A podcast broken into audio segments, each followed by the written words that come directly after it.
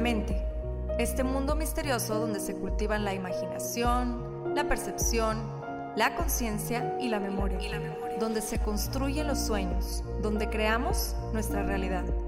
Por muchos años el ser humano ha tratado de entenderla, de descifrarla, de descifrarla y hemos descubierto que posee un enorme poder, tanto para destruir como para crear. En este podcast encontrarás diferentes métodos, ideologías, entrevistas, historias y meditaciones guiadas, todo relacionado al entrenamiento de la mente, para convertirte en el creador consciente de cada segundo de tu existencia. Yo soy Pau Arroyo y esto es Mind Boss. Y esto es Mind Boss. El camino del autoconocimiento puede para algunas personas resultar un camino difícil de recorrer. Para otras fácil y para otras ni siquiera es una opción en este momento de su vida. Más su momento llegará. Porque en la vida siempre llega ese momento en donde enfrentarnos a nosotros mismos reconociendo quiénes somos y para qué estamos aquí es prácticamente inevitable. Mas ese momento no tiene que ser necesariamente uno que llegue de golpe, como suele hacerlo la maestra vida cuando nos negamos a aprender algunas de las lecciones de evolución. Puede ser paulatinamente, si nos permitimos ir conociendo a conciencia quiénes somos, qué sentimos, pensamos y actuamos, dónde, cuándo y por qué lo sentimos, pensamos y actuamos. Y bueno, también qué es lo que queremos. En los pasados meses se han acercado a mí una gran cantidad de personas que comunican con un cierto brillito en los ojos que en esta pandemia que nos ha tocado a todos vivir, se han conocido más que nunca. Y creo que no es casualidad que se hayan acercado a confesarme esto, porque precisamente de esa manera lo experimenté yo. A pesar de llevar ya varios años en el camino del autoconocimiento, tengo muy claro que es un camino quizás sin fin, porque como he repetido en distintas ocasiones y episodios del podcast, lo único permanente es el cambio. Y al ser seres cambiantes, seres de transmutación, seres evolutivos, somos también seres de constante aprendizaje. Y puedo decir con total certeza que este periodo pandémico, por llamarlo de alguna manera, vino también a sacudir fuertemente esta parte del autoconocimiento. En los múltiples sube y bajas emocionales que en lo personal he experimentado a lo largo de este periodo, he tenido la oportunidad de observarme más y juzgarme menos, de sentir más la emoción y no reprimirla por miedo precisamente a sentir y esto ha sido tremendamente sanador. Mas también he descubierto con más claridad mi constante necesidad, necesidad de estar feliz, de perseguir obsesivamente este estado emocional. Y creo, y me atrevo a generalizar, estamos casi todos en esa carrera, ¿no? Buscando obsesivamente sentirnos felices. Y se nos olvida que el ser humano está hecho para fluir con toda la gama de emociones, pues es precisamente eso lo que lo hace ser humano. En estos sub y bajas de los que les platico, me topé con una frase de un autor anónimo que dice, a veces no es posible estar alegres, pero siempre se puede estar en paz. ¿Y qué nos trae paz a los seres humanos? Nos trae paz el saber. Saber qué pasa, saber qué tengo que hacer, saber si me quieren, si no me quieren, saber si estoy haciendo lo correcto, saber cuál es el siguiente paso, saber que todo está bien, saber quién soy y por qué soy, y en ocasiones también saber que no quiero saber nada. Y es entonces que nos damos cuenta de que saber es una necesidad primaria del ser humano, que nos trae paz. Y es por eso que siempre en algún punto de la vida de cada uno de los seres humanos existe esta necesidad de autoconocerse. Afortunadamente en esta era en la que nos ha tocado vivir, la era de la información, contamos con tantas y tantas herramientas de autoconocimiento que podemos experimentar con muchas de ellas y encontrar la que nos brinde más aprendizaje y eventualmente más paz. En diversos episodios de Mindboss he tenido invitados que nos han compartido muchas de estas herramientas como lo son la numerología, la carta astral, las constelaciones, el enneagrama, entre otros. Mas en esta ocasión es doblemente especial la herramienta que estamos por conocer, porque quien nos va a estar platicando sobre esta herramienta es nada más y nada menos que su creadora. Es un verdadero honor para mí poder entrevistar a la gran mujer que tengo como invitada de hoy, María Fernanda. Es terapeuta akáshica, originaria de Buenos Aires, Argentina. Se ha formado como lectora de registros akáshicos, reikista del método Usui y Karuna, maestra de Magnified Healing y activación de la glándula pineal según el método de Fresia Castro. No solo eso, también es una maravillosa escritora y cuenta cuentos. Y narra unos cuentos que de verdad que son como una caricia al alma y llegan en el momento en el que más los necesitas. Es la creadora del método biográfico Kausai, del cual estaremos platicando el día de hoy. Y tuve la fortuna de que coincidiéramos en este viaje que ha hecho aquí a la ciudad de Monterrey y poder grabar este episodio de manera presencial. Fer, muchísimas gracias por aceptar mi invitación a Mindboss. Bienvenida. Muchas gracias, muchas gracias. Qué preámbulo. gracias por estar aquí. Es para mí, como lo mencionaba ahorita, un honor porque aparte, qué gran, qué gran regalo el que estés dejando esto aquí en el mundo, este, esta enseñanza, este método que tú creaste. Y bueno, quiero compartirte que siempre he tenido esta fascinación por las historias y sobre todo las historias de vida, ¿no? ¿Por qué? Porque creo firmemente que es algo que nos conecta profundamente a los seres humanos. Así que me gustaría empezar por esta parte. ¿Quién es María Fernanda? Para María Fernanda, ¿quién es María Fernanda? La pregunta del millón. Wow, María Fernanda. María Fernanda es eh, María Fernanda es, es como el viento eso te diría. De hecho, este, un maestro que tuve hace algunos años, él decía eso. Este, dice, el día que vos te des cuenta que sos viento, no otra cosa, lo vas a disfrutar mucho. Y, y, la verdad que cuando me lo dijo no lo entendí y siempre trataba de, es un poco esto que vos decías en el inicio, ¿no? Uno quiere saber y, quería saber por qué había dicho eso, ¿no? Y qué veía sobre todo para poder decir eso. No sé si decirte que ya lo entendí, pero entendí algunas cosas por lo menos de, ese concepto. Y sí creo que tiene que ver con esto de, la libertad. Eh, de alguna manera eh, yo me sigo sorprendiendo a esta altura que gente que considero me conoce siga observando con, curiosidad este, este vivir la vida en libertad como la vivo yo, ¿no? Y, digo, inclusive de, esta cuestión de los apegos, ¿no? Y de relacionar el amor, el afecto, el encuentro con la, con, la obligatoriedad. Wow. Entonces se podría decir que sí consideras que eres viento, ¿no? Libre, libre como el viento y de fluidez. En la biografía que me mandaste, había ahí unas cuantas herramientas que compartías que tú tenías para poder ofrecer, ¿no? Y es amasar, tejer, embrujar. Yes. ¿Me puedes platicar un poquito sobre eso? Sí, yo siento que son todas cosas que, que fui aprendiendo en la vida, eh, muchas de esas de, de mi abuela, algunas de mi mamá y de mi abuela materna, sobre todo.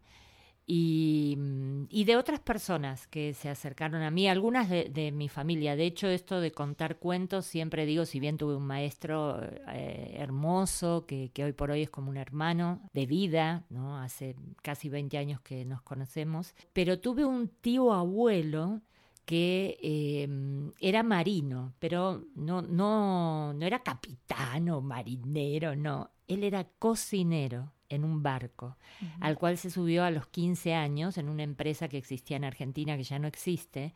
Eran barcos de pasajeros y, carga. Y él desde los 15 años hasta, hasta que se jubiló, hasta los 65 creo, estuvo arriba de un barco. Entonces, eh, sus viajes no eran menores a tres meses, así que cuando él regresaba a Argentina, de lugares que para mí solo existían en los libros, como China, África, ¿no? Eh, nos juntábamos todos en la casa de mi abuela materna todo el mundo en esa familia cocinaba, todos, y todos muy bien, incluidos obviamente el tío Julio. y, él se sentaba en la cabecera de la mesa mientras mi abuela y, mis tías estaban cocinando y ya llevando algunas cosas a la mesa. Y él empezaba a relatar lo que habían sido esos tres meses en China o en donde fuere Y para mí eso era una película, y, esto lo reconozco obviamente de grande, ¿no? O sea, ese recuerdo de alguien contando una historia que era contarse a sí mismo, y, y, y también de grande me doy cuenta cómo íbamos sanando todos y cómo íbamos amando todos ese, no solo el relato, sino que él tuviera la generosidad, primero de ser libre y de haberse ido sin ningún sin ninguna traba y de regresar y traernos todo lo que traía en su en su mochila, en su morral, ¿no? para nosotros, que siempre fueron palabras, ¿no? Él no venía con regalos, o sea, sí venía, pero me refiero no solamente. claro, sus regalos eran palabras. Y, creo que eso es lo que me abonó. Claro. ¿Estarás de acuerdo en que eh, a lo largo de la vida vamos teniendo estas experiencias que de cierta manera nos marcan, positiva o negativamente, o como lo queramos ver, o simplemente nos marcan? Mm. Y eso nos va formando lo que somos hoy. Entonces, creo, por lo que me platicas, creo que todo eso que, que, se fue quedando en tu interior y que valoras mucho al día de hoy, como lo es cocinar, como lo es contar historias, como lo es tejer, fuiste formando como este, eh, pues digamos, proceso tuyo y después compartirlo de esa manera porque fue, fueron herramientas que a ti te sanaban, como ahorita mencionabas, ¿no? Entonces, el estar en familia, con la cocina, todos comer delicioso, escuchar las historias, te sanaba, ¿no? Entonces, de esa manera, eh, vas creando esta, estas herramientas y las pones al servicio de los demás. Sí, sí, sí, sí. igual esto no es un proceso que, un día me desperté y me di cuenta, ¿no? En general, o sea, fue una, una, aceptación que me costó un poco, pero también una cosa que, que yo, y, y sin una cuestión de soberbia lo digo, que valoro de mí, es haber tomado herramientas que siento que eran comunes, como toda, toda esa carta, digamos, descriptiva que vos hiciste en el inicio, haber estudiado registros akáshicos, estudiado, eh, bueno, distintas eh, formas del Reiki y ble, este, a mí me sirvió para hacer como una especie de mixtura con cosas que tenían que ver con talentos o con dones míos, ¿no? Entonces yo dije, ¿por qué tengo que ofrecerlo al mundo? De repente como lo ofrece la mayoría de la gente, eh, tengo otra forma, ¿no? Y, y yo soy muy, o sea, estoy muy orgullosa de eso. Aparte me doy cuenta que hay veces que, que, por ejemplo, en una lectura de registros, que le contesto a la persona lo que, en función de lo que haya preguntado, lo que escucho para ella. Y hay veces que la gente se te queda mirando como diciendo, sí, está muy lindo lo que decís, pero ¿y cómo lo aplico? ¿No? o sea, ¿cómo bajo esto a la tierra que soy yo? Y muchas veces digo, mira, te, lo voy a explicar con un cuento. Y, y le cuento el cuento y vos ves cómo le cambia la mirada y cómo accede a la información a la cual no podía acceder hasta hace tres minutos atrás, nada más, ¿no? Entonces, eh, yo valoro mucho, valoro mucho el, el, cómo me ofrezco, digamos. Sí, sí, sí, totalmente, porque eh, tomando en cuenta todas las herramientas que, que aplicas, pues es conectar con los sentidos, ahí estamos conectando en, la cocina, el, olfato, el sabor, etcétera, eh, el tejer, está la creatividad, las manos, usar las manos, eh, los cuentos, pues es una manera como más terrenal para ciertas personas de entender lo que se les está tratando de comunicar. ¿Cómo fue que surgió la creación del método Kausai? Bueno, surgió por esto que te digo del tema de los cuentos, ¿no? Eh, en algún momento, ya hacía muchos años que trabajaba con, con los registros akáshicos, entendiendo después de mucho tiempo de trabajar que en realidad uno trabaja con un plano de conciencia cuando trabaja en los registros akáshicos. Y un día me senté a escribir cuentos, ¿no? Y entonces, mientras que escribía la historia, me daba cuenta que dije, acá está el poder. O sea, si nosotros nos animáramos a escribir nuestra vida como si fuera un guion, ¿no? O sea, si, si, si ustedes conocen lo que, cómo es el trabajo de un guionista, de, cine, de televisión, de para teatro, lo que sea, un dramaturgo, bueno, esa persona le da una carga, una personalidad a cada uno de sus personajes y elige cuál va a ser la trayectoria dentro de la obra, el cuento o la novela que está escribiendo. Dije, ¿por qué nosotros no tenemos el poder de hacer eso con nuestra vida? De decir, bueno, si este es el personaje, el malo, no lo quiero más en mi vida, pues lo quito, lo cambio. ¿no? Lo cambio, eh, lo cambio y, y, veo de qué manera lo cambio dentro de la historia, ¿no? Y todas esas son elecciones que nosotros tenemos hoy en las manos. Y porque tenemos determinadas creencias, determinados miedos, determinados mandatos, no lo hacemos. ¿no? Porque, porque no está bien, porque dirán, por cómo me va a mirar la gente de ahora en más. Y porque así ha sido siempre, porque esta es mi vida, así me tocó. Eh, tal cual, tal cual. Y, y si vos mirás las personas que son honestas y que, y que triunfan, y me detengo en esta palabra, ¿no? Esto de triunfar en la vida eh, no es eh, tener el mejor carro, ni, ni tener un montón, una cuenta bancaria muy importante, o sí, o sí, este, pero hay otras cosas que por lo menos para mí implican la palabra triunfar en la vida, ¿no? Y esto tiene que ver con que esas personas eh, se toman libertades, con ellas mismas, ¿no? Y, deciden, bueno, esto me está dañando, no lo quiero más. Bueno, entonces, ¿cómo hacemos para quitar este personaje? honrarlo seguramente primero, ¿no? Pero luego quitarlo porque, porque no, no me está sumando, no está abonando mi tierra. Y esto es lo que hace que uno pueda tomar conciencia de que uno puede guionarse. Desde aquí nació el concepto de lo que es el método biográfico Causai y te diría que es una cosmogonía. Es la historia de 12 personajes que se entrelazan entre sí y que a raíz de una serie de, bueno, de cosas un poquito más técnicas, si querés, este, nosotros podemos descubrir quiénes somos dentro de eso. O sea, de por sí, nosotros somos todos. Cada uno de nosotros es los 12 personajes. De hecho, podés ser los 12 personajes en un solo día.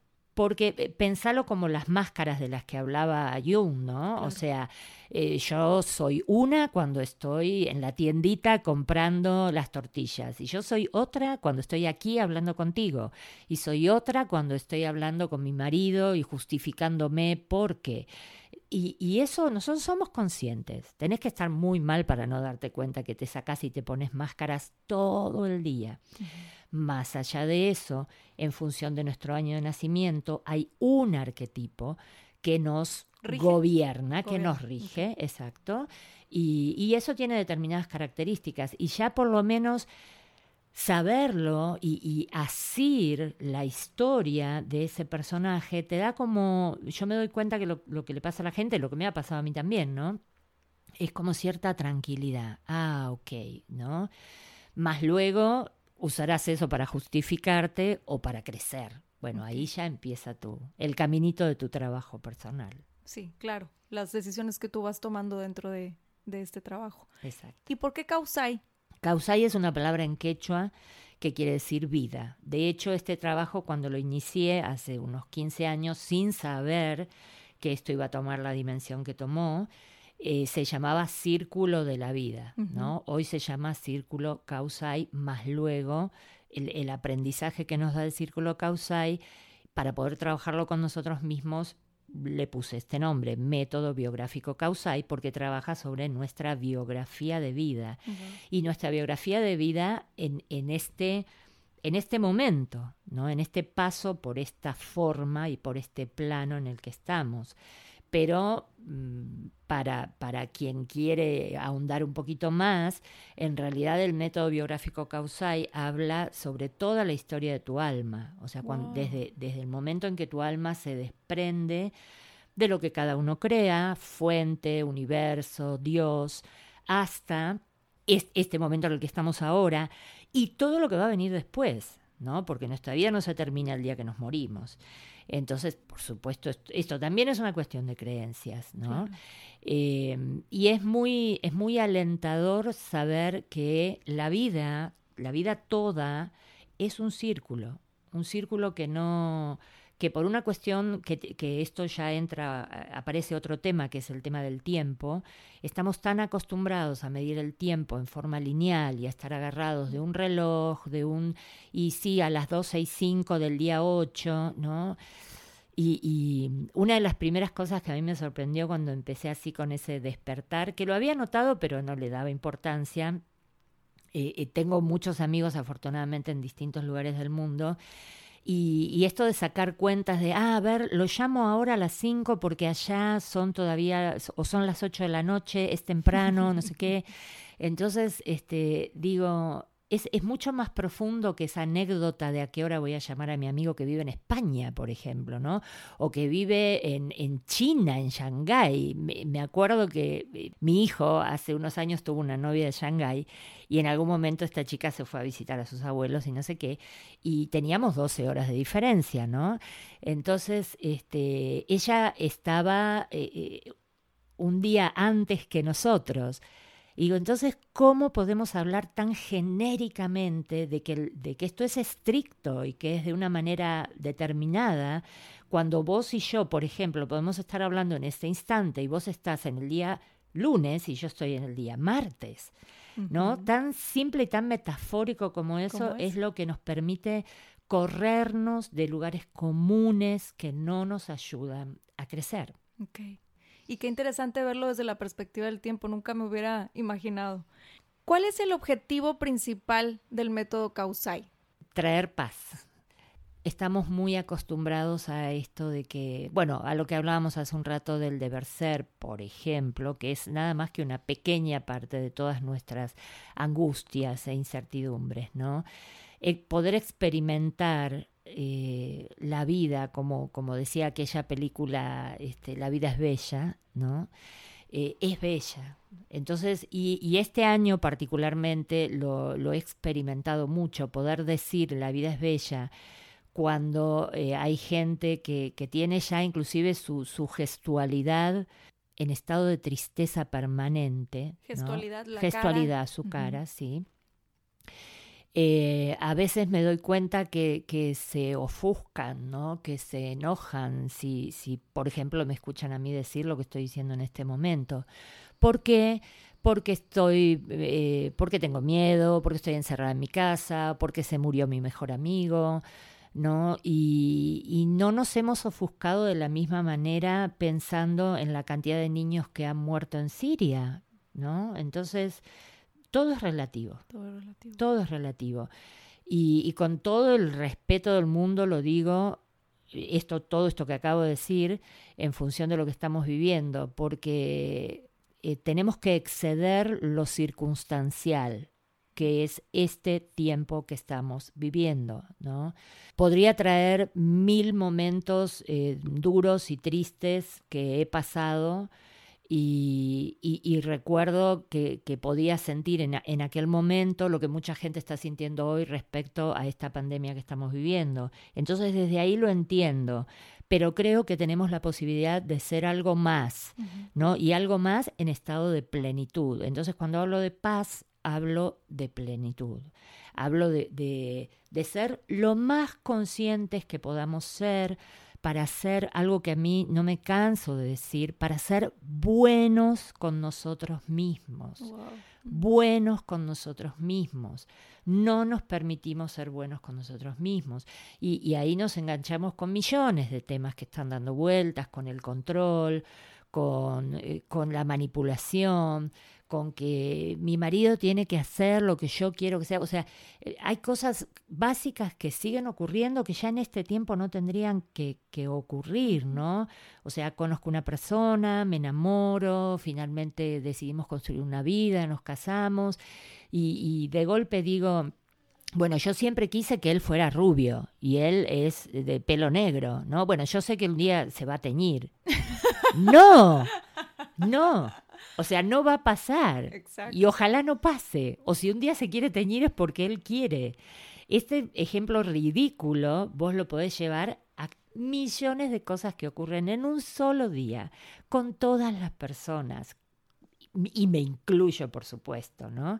Entonces, si nosotros un solo día, ni te digo un día, una hora, hiciéramos el ejercicio de no controlar absolutamente nada, de aceptar la vida como nos llega y de disfrutarla, disfrutar hasta la caída, el tropiezo, eh, todo tendría otro color. Por eso, a tu pregunta, esto sirve para, para tomar conciencia de lo que es la plenitud y para anhelarla. Claro, claro, y traernos paz, como decías. Fíjate que en los últimos eh, meses de hecho, estábamos platicando una amiga y yo la vez pasada y me dice, ¿no has notado cómo la gente está como más enojada? Enojada. Y como bien mencionabas, hasta en la cara lo podías notar en la gesticulación, ¿no? Y, y, también mucho es por el hecho de que se preguntan por qué. O sea, claro que ha, habido gente que ha vivido diferentes circunstancias en estos meses, difíciles, no difíciles, a lo mejor digo, la, en el concepto que cada quien le quiera poner, más mucho esta pregunta, Fer, el ¿por qué? ¿Por qué a mí? ¿Por qué pasó esto? ¿Por qué ahorita? ¿Por qué tuvieron que suceder las cosas así? ¿Por qué? ¿Por qué? ¿Por qué? Y, yo creo que algo que nos puede ayudar también el método Causai, por lo que me compartiste la información que me compartes, es el, cambiar eso como ese por qué en para qué. O sea, el, enfoque que le podemos dar a, todo lo que nos está sucediendo, porque bien decías, o sea, puede ser que ahorita esté pasando esto, yo he pasado a lo mejor similares emociones a las que me han compartido gente cercana que están sufriendo en este momento. Yo las había sufrido en otra circunstancia antes. Entonces, quitarle el concepto de eh, víctima, digámoslo así, y en el para qué abrirnos a la posibilidad de, de descubrir qué nos, puede, qué nos vino a enseñar todo esto que estamos viviendo, ¿no? Yo he elegido hace un tiempo ser un poco más frontal. De hecho, tengo un amigo que, me, me, carga mucho con esto y me dice, vos vas directo a la yugular. Y, yo siento o sentía que no. Por supuesto que la pregunta es para qué y, y, tenés razón en eso, pero también el para qué a veces nos lleva a entrar en una disquisición y en una filosofía y entonces yo tengo que aprender esto y está muy bien y, y de hecho lo hago, ¿no? Y lo propongo. Pero a mí a veces cuando, eh, sobre todo cuando me lo preguntan así directo como vos acabas de decirlo, ¿no? ¿Por qué a mí? Me gusta contestar con, una con otra pregunta, ¿no? ¿Por qué no? Ok. O sea, ¿por qué no? ¿Por qué vos estás exenta de que de que tuviste un accidente en la esquina y un auto te llevó puesta y ahora tenés una, no sé, luxación de cadera? ¿Por qué no? Y cuando te contestan, por ejemplo, porque yo soy una persona buena y siempre he hecho las cosas bien. Y el señor que manejaba el auto también. Pero justo en ese momento tuvo, no sé, un ACV o, tuvo un problema este, de, de, apretar el acelerador en lugar del freno, no sé, lo que sea. Eh, siempre estamos creyendo que nosotros somos merecedores de ciertos regalos, mas no somos merecedores de ciertas miserias. Y esto es muy loco, porque esto es creer que nosotros somos seres eh, iluminados y bendecidos y perfectos, que sí lo somos, sí lo somos, pero no usamos ese mismo concepto o esa misma creencia para todos los actos de nuestra vida.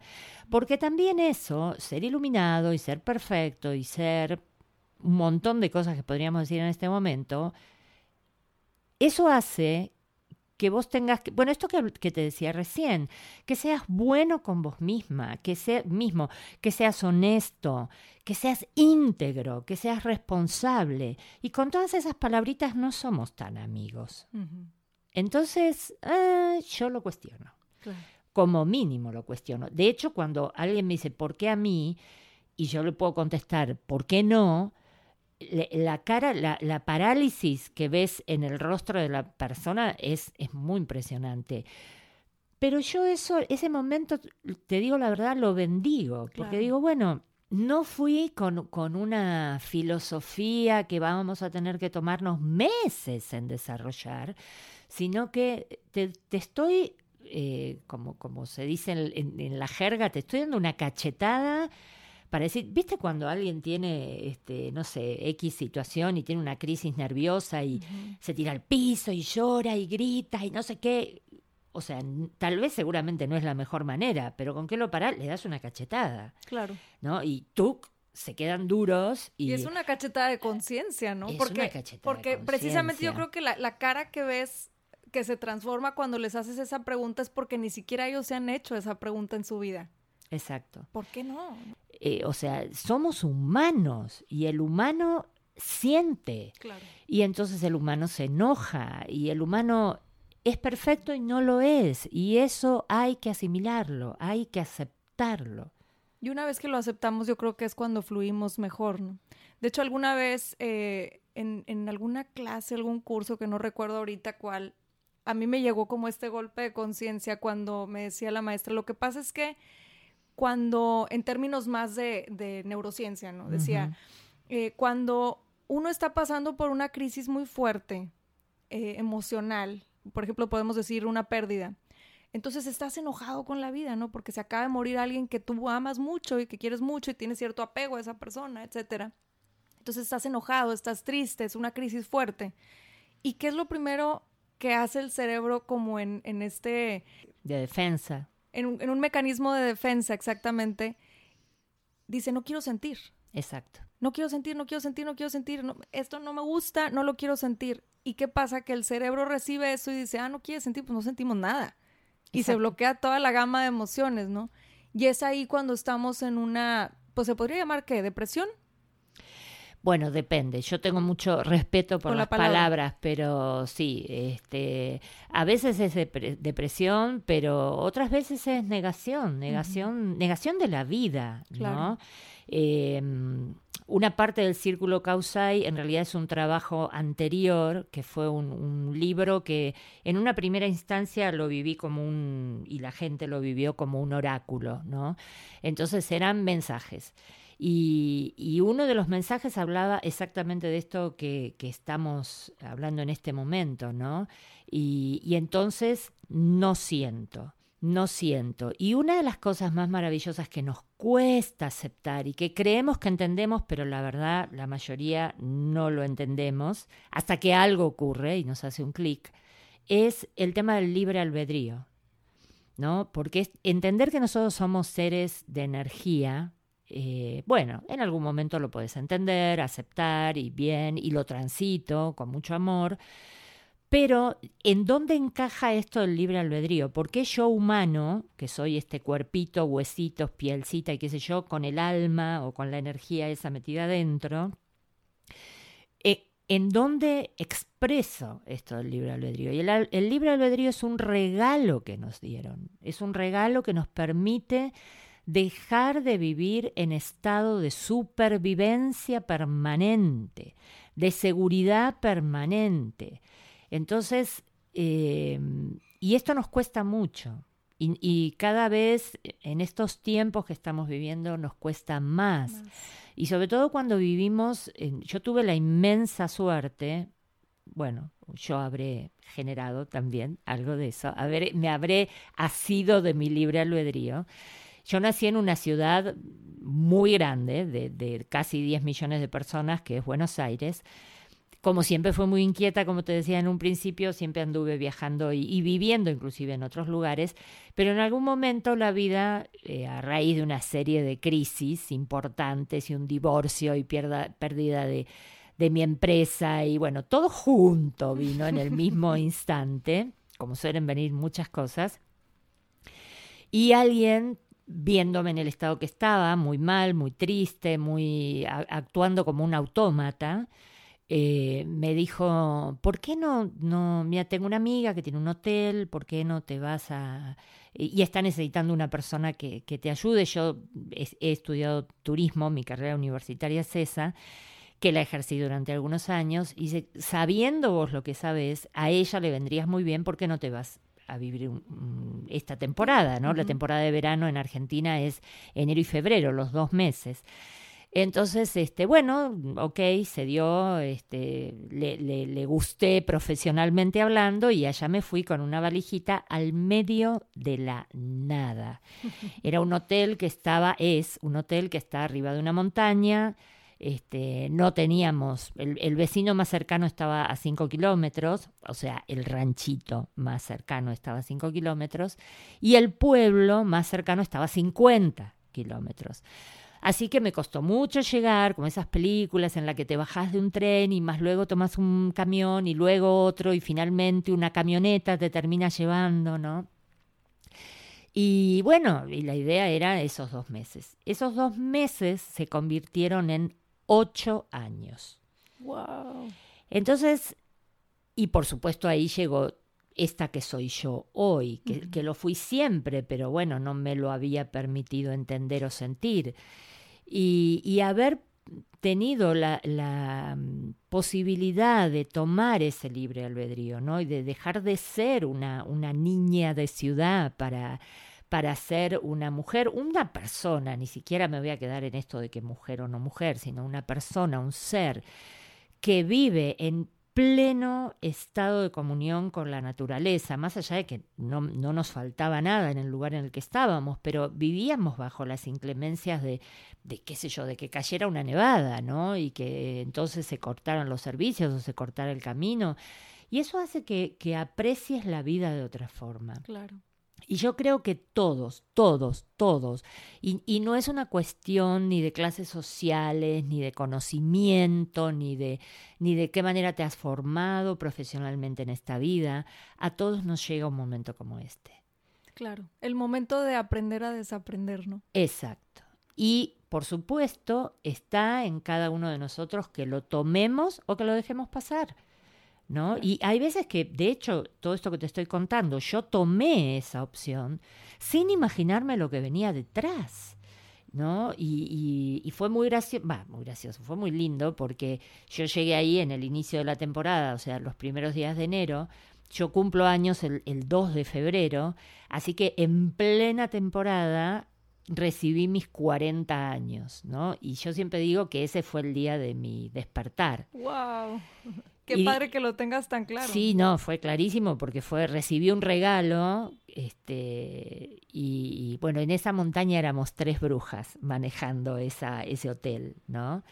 Eh, una amiga que era la dueña, una chica holandesa que era vidente y que por de cuestiones de la vida había terminado en ese lugar, y yo.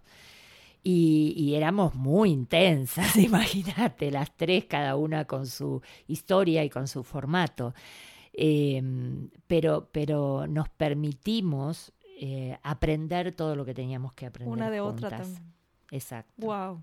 Ahora, regresándolo a, a lo del método Kausai, ¿cómo ha eh, impactado tu vida el hecho de traer este conocimiento hacia las demás personas? Siento que una de las cosas que más agradezco tal vez es algo eh, muy personal, ¿no? Que es esto de vivenciar la valentía de poder decirle al mundo, yo escucho cosas y, y se las quiero compartir, porque esto, como además siempre me han dicho, eh, es, esos maestros y esas voces, esto no es tuyo, esto es algo que es para compartir y luego practicándolo, ¿no? O sea, el, día que yo decidí escribir mi, en realidad fue mi segundo libro, pero bueno, lo tomé casi como el primero, eh, que fue el libro de las piedras, eh, era, era muy osado de mi parte, ¿no? Decir que yo había estado, yo junto piedras desde que soy niña, ¿no? Jugando en la playa, en, el, en la montaña, en donde esté que yo había estado jugando con unas piedras y que esas piedras me habían hablado, ¿no? Wow. Entonces, este, vos pasás por toda una serie de emociones que tienen que ver con, con que la, la, gente te crea loca o te crea bruja o todas estas cosas y poder desprenderte, ¿no? De todas esas palabras y decir, bueno, ok, me, me dice lo que me dice porque tiene miedo y ya en algún momento lo va a entender y que hayan pasado los años ¿no? de, de, aquel libro y que hoy, al día de hoy, haya gente que me llama que desconozco quiénes son, ¿no? Y que me digan, mira, este, quiero el libro, porque resulta que una amiga de una amiga lo tiene. Y yo, bueno, y ese libro de hecho está agotado ahora. ¡No! Sí, no, pero ese libro lo integré al Círculo Causai porque, porque bueno, porque es, ese fue uno de los regalos, ¿no? Entender que tampoco yo estaba lista para escuchar la semejante cantidad de, de de datos y de conocimiento y de, y de, regalos que me estaban dando y me lo fueron dando como si yo te dijera en forma pausada. Entonces, eh, de hecho, cuando escribo el, libro de las piedras, un maestro que tenía en ese momento, eh, hago la presentación del libro, viste, y una gran fiesta y demás, y en el medio de esa reunión con mucha gente, en esos momentos en que cada uno se te acerca y quiere brindar con vos y decirte gracias y no sé qué, aparece este hombre y me dice, qué, qué buen trabajo. Dice, vos sabés que tenés un alfabeto ahí, ¿no? Y, me fui del tiempo, ¿no? Y, y, le digo, no, no lo sé para nada. Y estuvo durante casi 40 minutos hablándome, hasta el día de hoy yo no me puedo acordar lo que él me dijo, pero lo único que me quedó fue la palabra alfabeto. Y muchos años después, muchos años después, me di cuenta que sí y me di cuenta sobre todas las cosas que todo el libro de las piedras y este alfabeto que contiene es la base del círculo causai, ¿no? Y luego, luego las historias, y luego los personajes, y luego los arquetipos, y luego hasta un costado que tiene que ver con más con la cocina, porque empecé a trabajar con la elementalidad de flores, de semillas, de especias, eh, que es el mundo que a mí me es común, que me es cotidiano y que amo, amo profundamente, ¿no? Entonces, cuando me di cuenta que todas esas cosas que para mí eran trabajos separados, en realidad eran un solo trabajo, bueno, ahí llega y recibo con infinito amor el, el círculo causai y, este, y bueno, y este trabajo lo terminé transformando en, cartas, ¿no? Porque hoy por hoy la gente le resulta muy práctico esto de tomar una carta que me diga, aunque sea para jugarlo, ¿no? Para jugarlo como un oráculo y que me dé un mensaje sobre alguna pregunta que me, me aqueja. Wow. Entonces, cuando alguien quiere ir, por ejemplo, a una, a una sesión contigo, Mm. Eh, ¿Cómo le llamas? ¿Una lectura?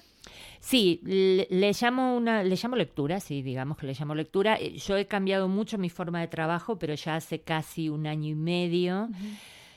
Que eh, yo sentí que muchas veces la gente llegaba a una lectura de registros akáshicos, en realidad, como quien va a ver a un, y, y, no por desmerecer para nada su trabajo, pero como quien llegaba a, a un vidente o a una tarotista que te tira las cartas y te dice, bueno, te va a pasar esto, ¿no? Y la verdad me enojaba un poco, ¿no? Eh, me cuestioné mucho también por qué me enojaba. Entonces, este, lo que yo empecé a trabajar ahora es pido una serie de datos a la persona que quiere hacer la consulta X que quiere hacer.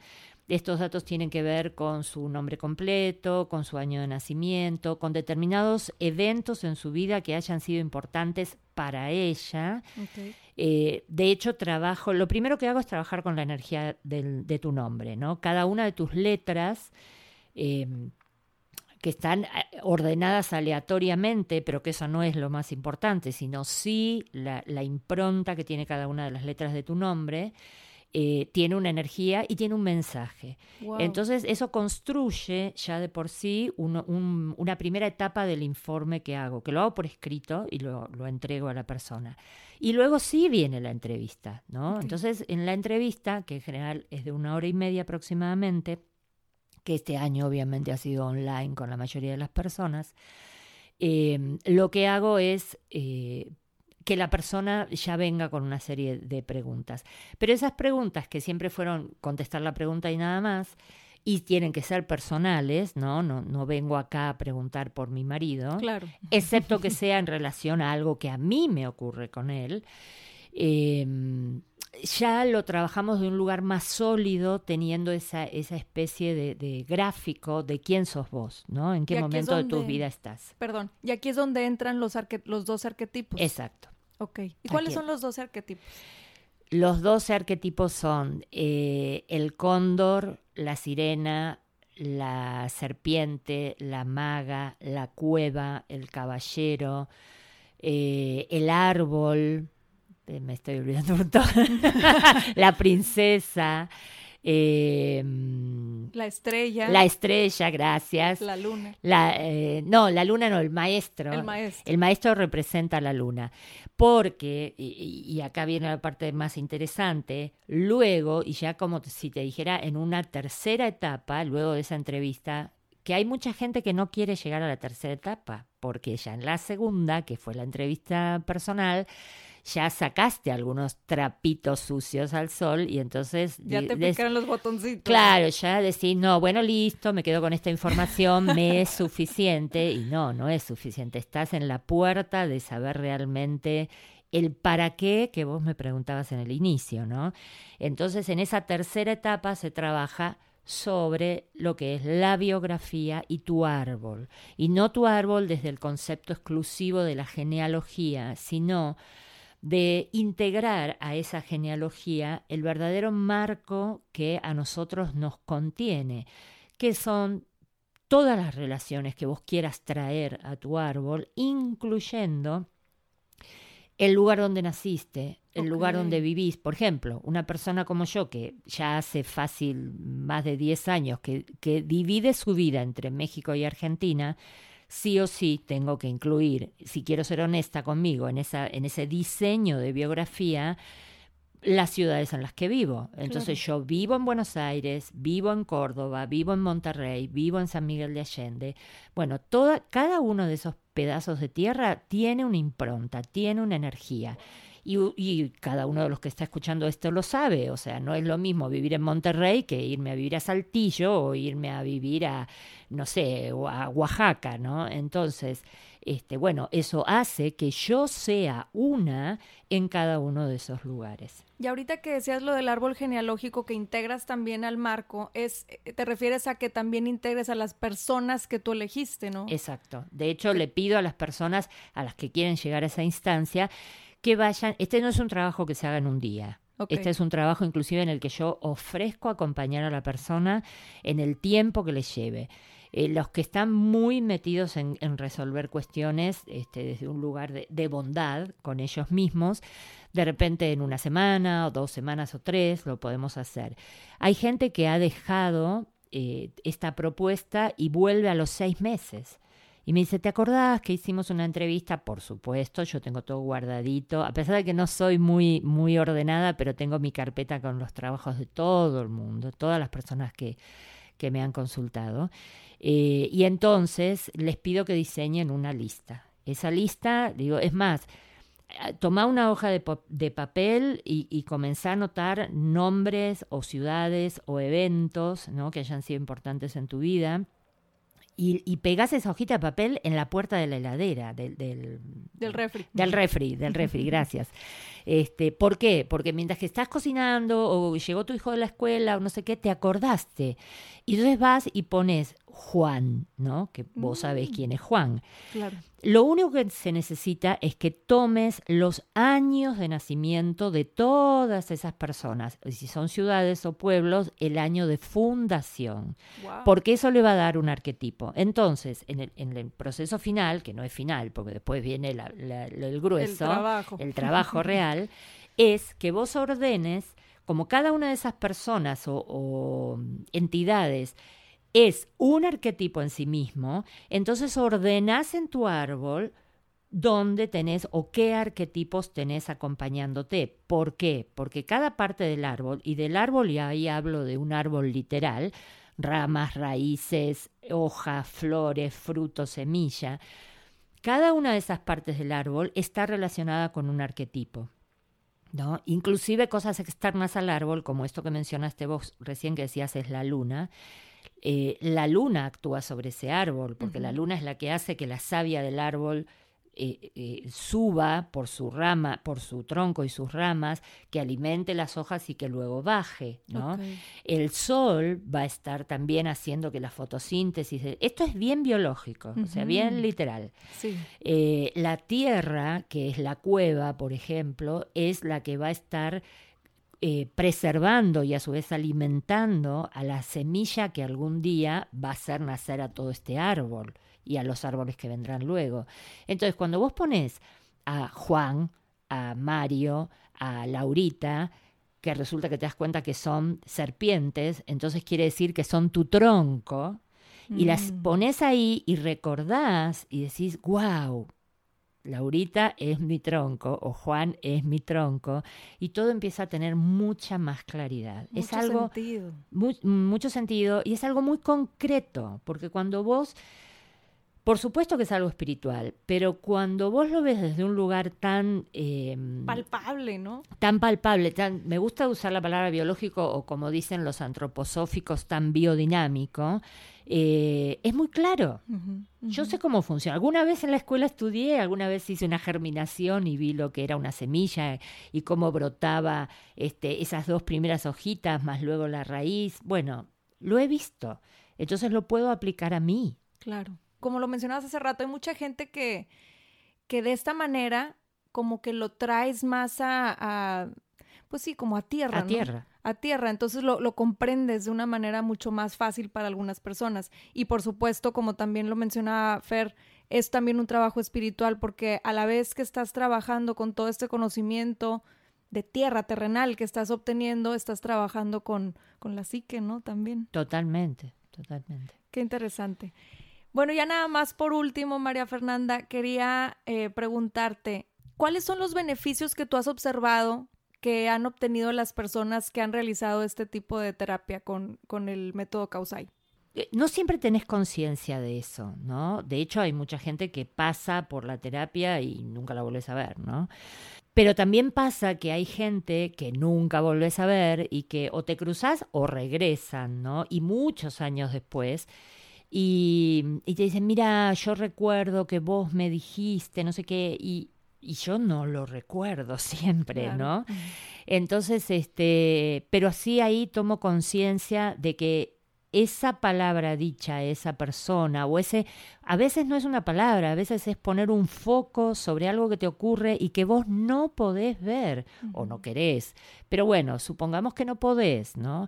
Entonces, haber iluminado un pedacito de la vida de alguien para que ese alguien se viera a sí mismo, eso es muy gratificante. y por supuesto, una de las cosas más difíciles es poder trabajar todo esto conmigo misma, porque yo soy tan humana como todo el resto de, la humanidad y tengo mis propias tristezas, trabas, eh, soberbias, ¿no?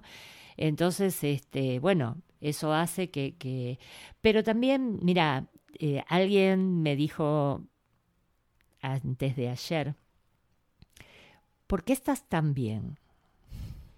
Y yo me sorprendí con la pregunta, ¿no? Y dije, qué me quiere decir o qué está viendo. Pero como esa palabra quedó dando vuelta en, mi cabeza, eh, esa pregunta, dije, wow, es que es real, ¿no? Es real. Yo siento que estoy siendo algo que nos cuesta mucho, estoy siendo fiel a mí misma. Por ejemplo, este ha sido un tema en mí y, además sé, a raíz de, de, cuanto he trabajado conmigo, que, este, que yo tengo un tema de traición, que lo tengo de, otras vidas, ¿no? Y siempre pensé que yo había sido la traicionada y resulta que fui la que traicioné. Entonces, este, cuando yo me doy cuenta y a, a, raíz de una serie de cosas este, tangibles y concretas y humanas, que es el, el, encontrar que aparecían infidelidades en mi vida, e infidelidades de, como dice una amiga, de yo con yo, ¿no? O sea, de mí a mí misma. Eh, dije, bueno, la infidelidad está unida a la traición. Entonces, ¿en qué cosas estoy siéndome infiel? infiel? Y cuando finalmente te animás a ver qué cosas te está haciendo infiel a vos misma, bueno, todo cambia. O no, o te seguís quedando en el mar de la duda y de la contemplación, que es, que es algo inherente a un personaje, a la sirena, que es este año que estamos atravesando, por otra parte. El 2020. El 2020, que está cerrando en dos días o tres, no me acuerdo. Este, bueno, es, es un año sirena y comenzamos el año de la serpiente. Wow que va a ser un año eh, en función de cómo lo queramos vivir, eh, bueno, primero lleno de sabiduría, si queremos vivir en esa sabiduría. El, el, único, la única invitación permanente que vamos a tener es a vivirlo desde el ego, ¿no? Así que vamos a ver cómo estamos cada uno de nosotros con nuestro ego y si nos animamos a quedarnos solo con la sabiduría, que además ya está en nosotros, no tenemos que salir a comprar nada nuevo, está acá dentro de cada uno de nosotros. Este, pero bueno, en definitiva es eso, en definitiva es poder, eh, por supuesto, ver que a los demás les sirve, pero, pero sentir que uno cambió. Porque, porque tener una herramienta y compartirla es, muy hermoso y es muy amoroso y es generoso, como es la bruja, eh, pero la verdad, el punto es usarlo con uno. Sí. Y como ahorita mencionabas, este, este nuevo año que, que viene de mucha sabiduría y también de mucha acción, ¿no? De tomar acción con todo lo que hemos aprendido Exacto. en el año anterior. Exacto, exacto. La serpiente, la serpiente es de accionar, pero la serpiente también es, es muy mental, ¿no? y, y, por supuesto va a querer controlar y las cosas tienen que ser como yo quiero que sean, ¿no? Y, y en uno de los primeros cuentos, de hecho el cuento con el que abre las todas las historias del Círculo Causai, es sobre la, mm, serpiente y la princesa, ¿no? Y, la serpiente tiene una, el cuento, su historia, dice, que em, ella tiene la, obsesión de juntar secretos, ¿no? Y, y, vive, tiene un pequeño cofre donde guarda todos los secretos que puede este, tomar de nosotros, de los humanos hasta que eh, ella conoce a la princesa, descubre que la princesa tiene un secreto y intenta de alguna manera extorsionarla, ¿no? Para, para decirle, bueno, si vos no me das lo que yo quiero que me des, yo voy a contar tu secreto. Y la, la princesa la mira con mucha compasión y, y le dice que ella no tiene problema en que cuente su secreto y su secreto es que la princesa es mitad princesa, mitad sirena, y entonces se le ve su cola, ¿no? Por debajo de la falda, y esto es lo que la, la serpiente pretende extorsionar, y, y la princesa simplemente le dice que ella ya aprendió a nadar en aguas tan profundas que eso es muy maravilloso y muy sanador y que le recomienda que haga lo mismo. Y la serpiente no tiene forma de, presionarla hasta que la princesa, insisto, con mucha compasión, le muestra que ese tesoro donde ella guarda los secretos no es un tesoro, es una carga. Pero que si ella se anima a abrirlo y a liberarlos, y liberarlos no desde la extorsión, sino desde el transformarlo, por ejemplo, en historias bellas, ella no va a estar eh, cargando nada más, sino que va a estar disfrutando de la vida. Y esto, que es muy metafórico, esto habla de una cosa que nos pasa todos los días, porque cada uno de nosotros guarda tantos secretos que eso es lo que nos lastima. Wow, ay, se me van a salir las lágrimas que de salgan, que salgan. Fer, muchísimas gracias por todo lo que lo que nos has compartido. Estoy segura que todos los que nos escuchan van a disfrutar muchísimo este episodio y además van a aprender mucho de todo lo que nos compartiste. Ya nada más por último, ¿dónde te pueden encontrar? Bien, eh, si me buscan en Facebook, por ejemplo, María Fernanda Gutiérrez. Eh, somos como un millón, pero bueno, eh, pueden poner para que la búsqueda sea más concreta, María Fernanda Gutiérrez, libro de las piedras o círculo causai. Causai se escribe con K, A, W, S, A, Y. Eh, así que de esa manera me pueden encontrar. En Instagram también, como Círculo Causai. Em, ¿Y qué más? Bueno, María Fernanda Gutiérrez, arroba yahoo.com.ar es mi mail por si quieren escribirme y hacer cualquier consulta. Perfecto, pues ahí lo tienen. Te agradezco nuevamente, Fer, por acompañarnos y gracias a ustedes que nos escuchan. Nos vemos en otro episodio de MindPost.